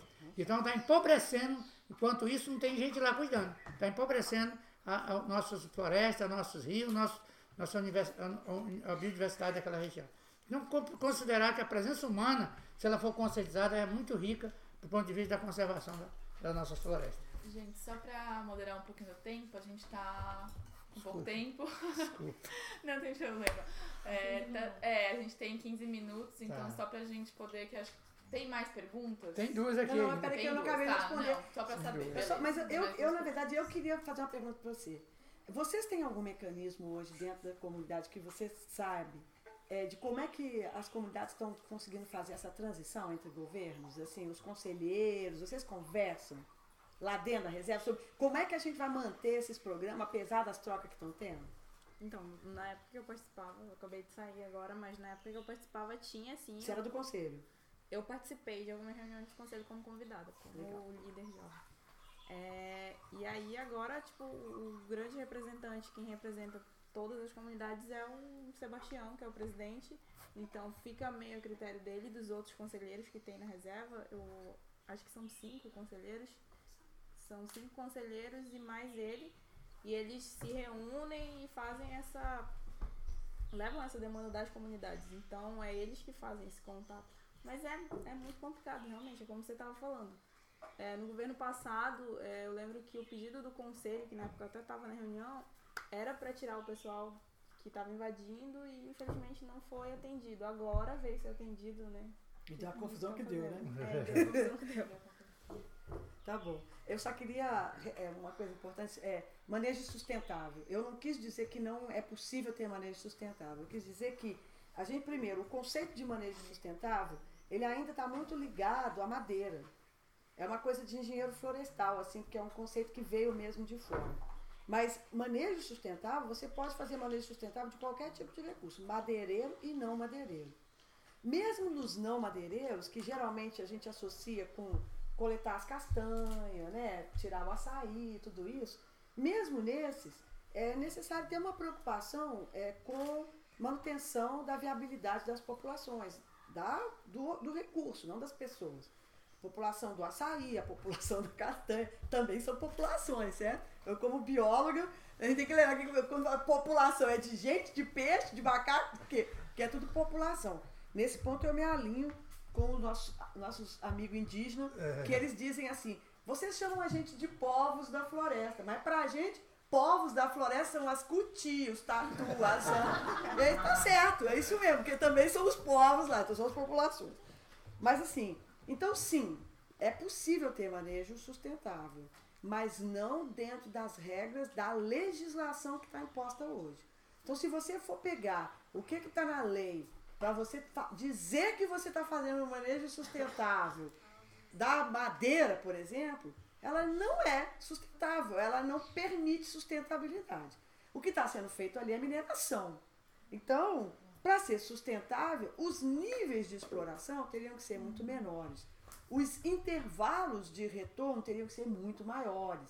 Esses intervalos vão variar com as espécies e vão variar com os lugares onde você está. Então, é, não- nós não temos tempo agora para falar sobre manejo. Eu espero que durante aqui o curso apareça mais um maluco para falar para vocês sobre isso. Mas manejo sustentável é um conceito possível. Ele não está sendo implementado numa prática que, que nos avalize a dizer que ele é sustentável, tá? É isso. Ele é possível, mas ali, para ele ser é, sustentável mesmo aqui, o nível de exploração seria outro, completamente distinto do que está sendo feito. Rita, só para dizer que o manejo, por exemplo, pirarucu aqui na- nas unidades de conservação da, do estado do Amazonas, tem, tem ido um pouco nessa pauta. Manejar o pescado de forma que garanta a, a existência de- das espécies para garantir que ela venha outras gerações poder usufruir disso. Então, essa é, o- é, o- é a, a, a prática que está sendo desenvolvida em algumas comunidades é, no Mamirauá, lá no Acari, lá no, na Maná, entre outras reservas que desenvolvem o manejo do pirarucu. Então, é, quando estou falando de manejo, exatamente a gente tem que compreender do, de que tudo que a gente vai tirar nesse, nessa questão de, do conceito de manejo, se preocupar até mesmo as sementes que a gente que ela está tá, um colar bonito aí, é interessante olhar isso, porque às vezes um caroço de açaí, dois, três, então, um tucano ia comer, né? E já não vai comer, o bicho vai, estar com fome. É igual a gente vai no supermercado, quando chega lá não tem mais, mais aquele produto que você queria, você tem que andar no outro supermercado. Você gasta mais tempo, mais, mais, mais gasolina e tudo mais do seu tempo, aí você tem que olhar um pouco essa questão também, olhar os bichos que, que se alimentam aqui. Então é, é muito desafiador, eu acho que aqui não dá tempo, acho que debater um dia inteiro a gente ainda não era suficiente para debater o conceito de manejo. É, a pergunta que foi de, do Amazonas versus outros lugares. Pô, a gente aqui, a gente está no coração da Amazônia, certo? Então, assim, os processos que acontecem aqui, eles, a gente tem muito privilegiado, assim. Se você roda por aí, você vai ver realidades muito, muito, muito distintas, tá? Então, Pará, o Acre mesmo, né? Tipo, pra dentro da Chico Mendes lá, Não, meu tá Deus do acabado céu, aquilo dá lá. de morrer de tristeza.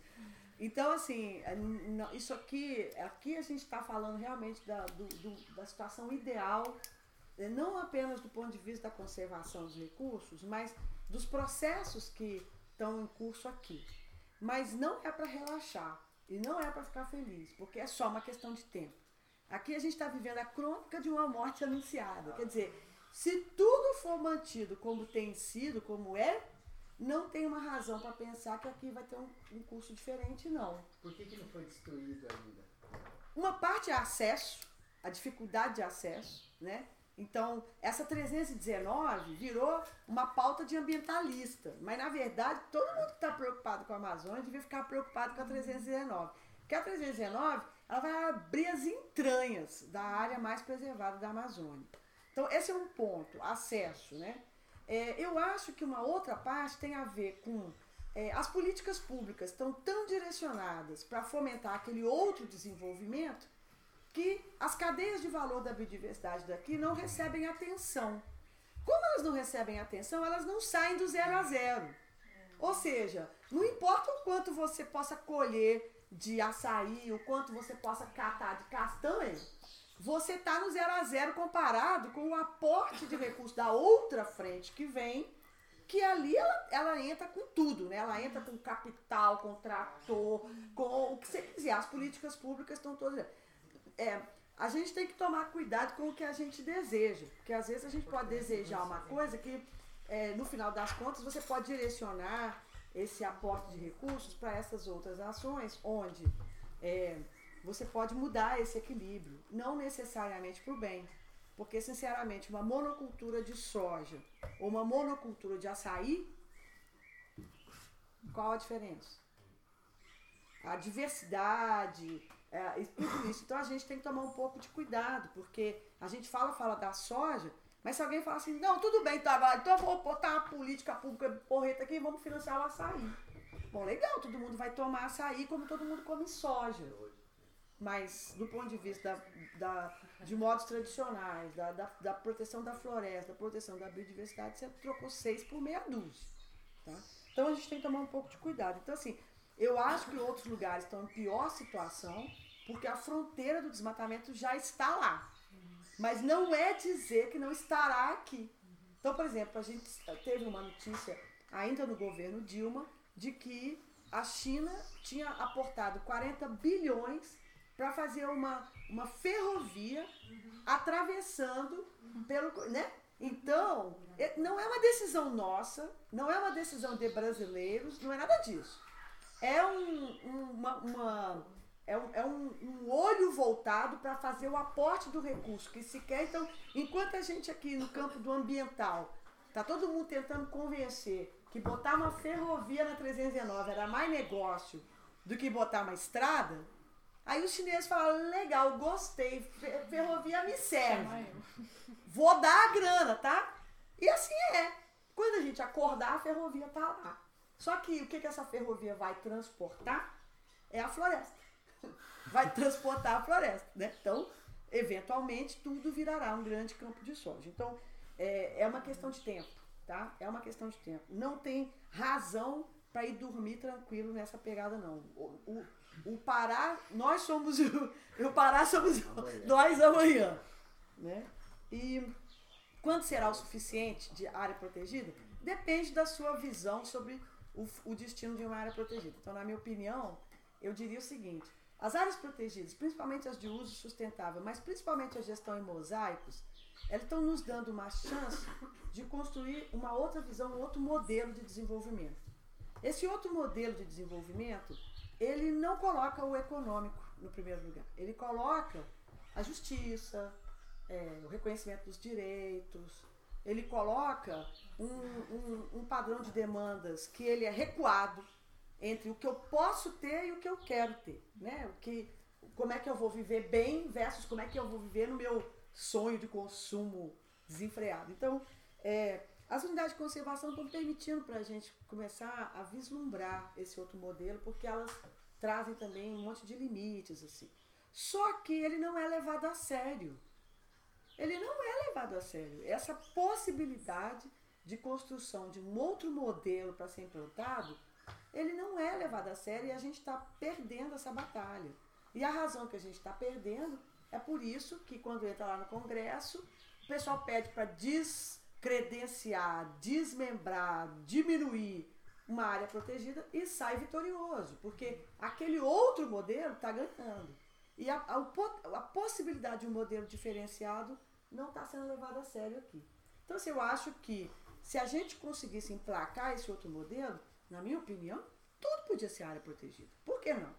Se aquilo tudo significar uma outra forma de interação nossa, eh, sociedade consumo com os recursos. E aí eu vejo um pouco assim, talvez aí sim a Europa tenha algumas coisas para ensinar para gente. Porque nós temos que começar a estabelecer uma relação de origem entre aquele produto que está ali na prateleira com alguma coisa que está sendo feito direito. E infelizmente para a Amazônia não existe origem. A gente fala do orgânico o vegano, mas não tem a origem Amazônia, que é uma coisa que devia ser uma designação de origem. E aí, as coisas que estão saindo daqui, elas deveriam ter na prateleira lá do supermercado um lugar diferente. Como a gente compra camembert, roquefort, champanhe, cachaça de Minas. Por que, que não vai comprar açaí da Amazônia, pirarucu da Amazônia, castanha da Amazônia? Só que não tem diferente lá, diferença lá na prateleira. Então, ali você começa a ter a conexão mercado, origem, conservação, mas olha a escala. Você come camembert, você tem tipo camembert, tipo roquefort. Roquefort mesmo, ninguém come. Só os milionários lá, porque é coisa bonita. Então a gente tem que pensar um pouco isso. Uma coisa é criar pirarucu em tanque e alimentar com bolota de soja. Outra coisa é pescar pirarucu, no, manejar pirarucu no lago Amanã É. e botar ele no mercado para comer. É a mesma coisa? É o mesmo pirarucu? Claro que não. Então nós vamos fazer esse diferencial. Você quer o açaí da onde? Você pode comer açaí lá de São Paulo. Seringueira de São Paulo. O maior produtor de seringa é é Bahia e Preto, São lá, Paulo, não é a. Amazônia. Lá no Rio Preto tem. Mas a gente não tem.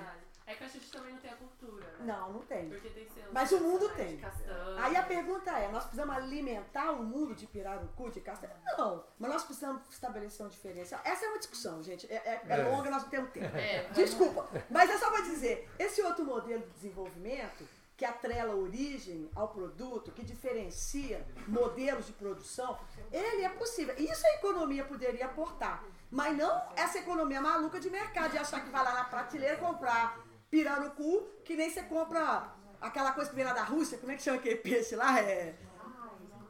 Tem um peixe que vem da Rússia. Aqui tem os camarões. Tem o camarão de cativeiro da caçanicultura e tem um camarão camarão mesmo. É, E todo mundo lá é super famoso pra você fazer passeio de mar e comer o camarão no final. Mas ninguém se toca que tá se entupido de antibiótico. Porque pra eles sobreviverem em cativeiro, eles são injetados Muito remédio. muito remédio. Que nem galinha. Que é o que o povo come. É. Gente, a gente tem mais cinco minutos, sei que tem algumas perguntas. Então, assim, é, a gente. Vamos fazer mais três perguntas rapidinho e aí a gente faz só uma Resposta é junto e a gente fecha, pode ser? próxima E assim, eles vão estar aqui. Mas eles vão É, tomar eles vão estar aqui, eles vão estar com a gente, vão ficar a tarde toda com a gente. Aê. Então também vocês podem. Vamos conversar de bastidor. Que eles estão esperando a gente. Guardem as suas perguntas, encontrem com eles, porque eu acho que é o respeito com o pessoal que está esperando a gente para almoçar. Falta cinco minutos, não falta? Você acha que três perguntas? Três só as perguntas. Faz as perguntas? Joga as perguntas e depois então. Resposta sai do almoço. É. Peraí, Gabriel primeiro, depois Carla, depois Gabriel 2 e Amanda. Só isso que eu sei, só joga as perguntas. Ah, beleza. Na verdade, acho que é mais é pro, pro Ademar, tipo, não é nem uma pergunta, é mais um esclarecimento. É como se eu vivo na, no Solimões e, tipo, já me perguntaram isso meus professores, tipo, que a maioria das unidades de conservação estão em afluente do Solimões. Então a pergunta é, existe alguma lei que não pode existir unidade de conservação no Solimões? Ou algo do tipo? É isso que eu nunca entendi, porque, sei lá, tambaqui de entrada todo mundo pega no Solimões, tartaruga todo mundo vai lá pra Ilha do Benfica e ficar pulando tartaruga. Pacu, esse que vocês comeram ontem, a gente pega de 3 mil, 2 mil em um dia e vende, no outro dia pega de novo. É mais isso que eu nunca entendi direito. Carla? Eu queria saber se você tem uma crítica, assim, é, ao próprio grupo que luta pela conservação, ao próprio, os próprios ambientalistas, assim, como grupo, sabe? Que nem a gente fala, ah, a esquerda não... Há uma meio autocrítica pra galera que, não, que tá à à frente disso, do ativismo disso, se existe. Amanda?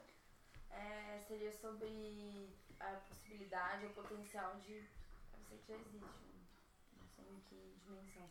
Mas de exportar produtos amazônicos de valor agregado, tipo, na intenção de vender para quem valoriza, entendeu? Tipo, porque não adianta querer forçar o brasileiro a valorizar o produto da Amazônia. Às vezes, se a gente valoriza o que é exportado e paga caro por isso, então uma hora que quem é de fora estiver pagando caro por isso, os brasileiros vão começar a se tocar com os países desenvolvidos que têm mais educação, mais informação, que valorizam mais a saúde e bem-estar. E aí vai começar a conhecer o Brasil através do exterior, entendeu? Alguma coisa mais ou menos assim. Não sei se fui claro, Gabriel? É, o tema é muito complexo, é muito complicado, são muitas coisas envolvidas. E ouvindo vocês e discutindo tudo isso, o que mais bate é a urgência. Existe uma urgência, existe uma corrida, a gente já está muito, Entendi. muito tempo atrasado, correndo atrás.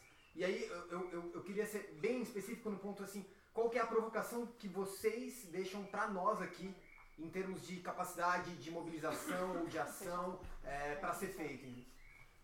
Tá, então só pra terminar motivacional, Vamos, vamos. como o Gabriel puxou, na urgência também, só se puderem fechar com a pergunta que ele fez, depois das outras perguntas individuais, vocês podem durante o almoço sentar perto.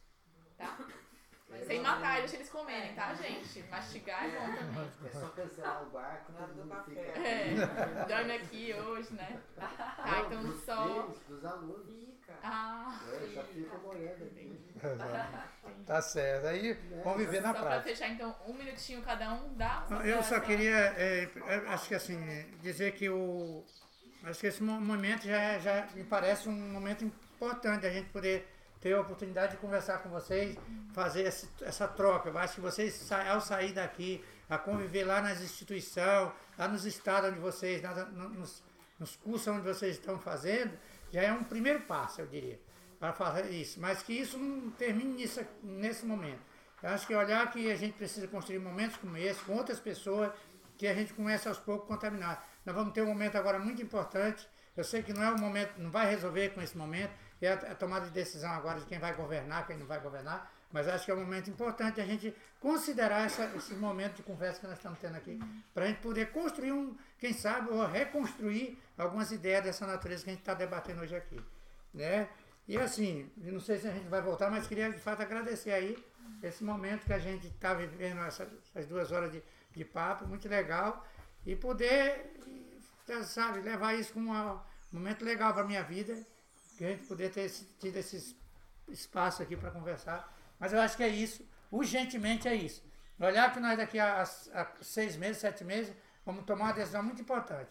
Mas não é só isso que vai resolver. Nós temos que, a sociedade em si tem que se mobilizar. É, é o São Paulo com a Amazônia, é a Amazônia com, com a Bahia, é, é todos nós para salvar essa, essa floresta nossa, salvar isso que a gente chama de Amazônia, precisamos de também fazer a nossa parte.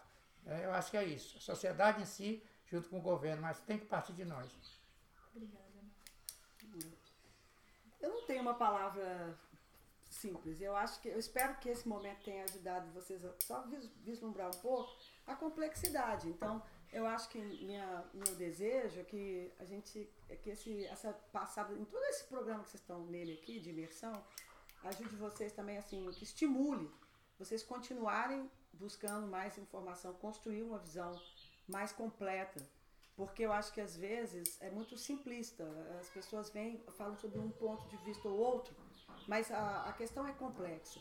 Pela complexidade, qualquer um de vocês aí pode ter um papel, entendeu? Justamente porque ela é tão multidisciplinar. Ela não é uma conversa de ambientalista, ela não é uma conversa de biólogo. Não é papo de quem está se alinhando com o macaco e a onça pintada, entendeu?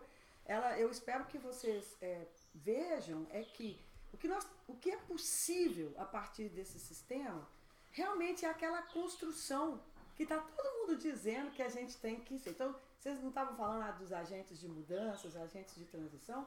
Qualquer um de vocês pode ser agente de transição se você conseguir mudar sua própria visão sobre o que está rolando aqui na Amazônia. Que não é uma floresta intocada, que todo mundo aqui só quer que fique preservada, linda, maravilhosa, para poder pagar a conta dos países desenvolvidos lá fora das emissões de carbono que eles estão botando. Não é nada disso. Isso aqui é uma mina de ouro que o nosso país tem, que a nossa sociedade não sabe e que a gente tem que poder reverter essa onda danosa, predatória, na contramão que está chegando. Eu acho que começa por vocês é, buscarem realmente construir uma visão mais completa do que está rolando aqui e ajudar a gente a construir isso, ajudar a disseminar. Cada um seja um ponto de luz na escuridão que está lá fora e, e contaminem, porque pontos de luz iluminam para fora. Então, ilumina para fora, ajuda, porque é, essa briga é muito grande e a quantidade de gente aqui na trincheira é muito pequena pro tamanho da encrenca. Então sejam vocês também agentes aí nessa mudança de visão que o Brasil tem sobre isso aqui, porque não é para ficar intocado, não é para ficar congelado no tempo, não é para todo mundo continuar ali na idade da pedra. É o contrário, é porque a gente tá, tem a possibilidade aqui de construir uma, uma, outra visão de mundo. E é de dentro para fora que vai sair. Não vai vir de fora para dentro. Então, que legal que vocês estão dentro. É, é isso. É, é isso, é bem isso. Eu acho que quando tu conhece uma coisa é muito mais fácil tu querer preservar. Então a, a importância de vocês virem conhecer a Amazônia, eu acho que é nesse sentido. Porque quando, enquanto tu, tu falar que precisa preservar a Amazônia, mas tu não conhece, é complicado. E quando tu conhece, não, tu sabe que a Amazônia não é só, só floresta, animais e tudo mais. Tem pessoas ali dentro, são vidas. Então acho que, acho que isso é muito importante. Quando você vem, você conhece, você entende, acho que fica muito mais fácil de, de preservar. E eu acho que esses momentos são muito válidos. E é isso. Muito obrigada.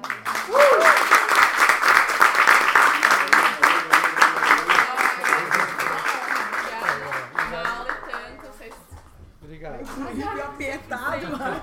Fico apertado, assim, na correria. O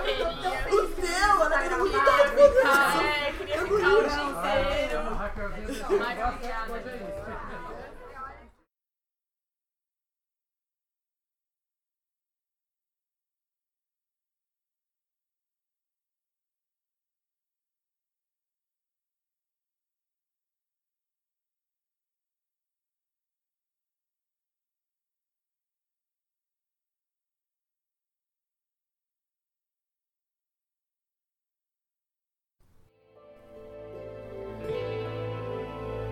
A Rádio Emergir é uma iniciativa do Portal Emergir, um projeto que tem a missão de explorar e disseminar informações sobre o paradigma da complexidade. Caso você queira saber mais sobre isso, acesse emergir.co. Obrigado por nos escutar e, se puder, por favor, ajude na divulgação desse material. Por aqui, seguimos em frente, em rede. Até a próxima.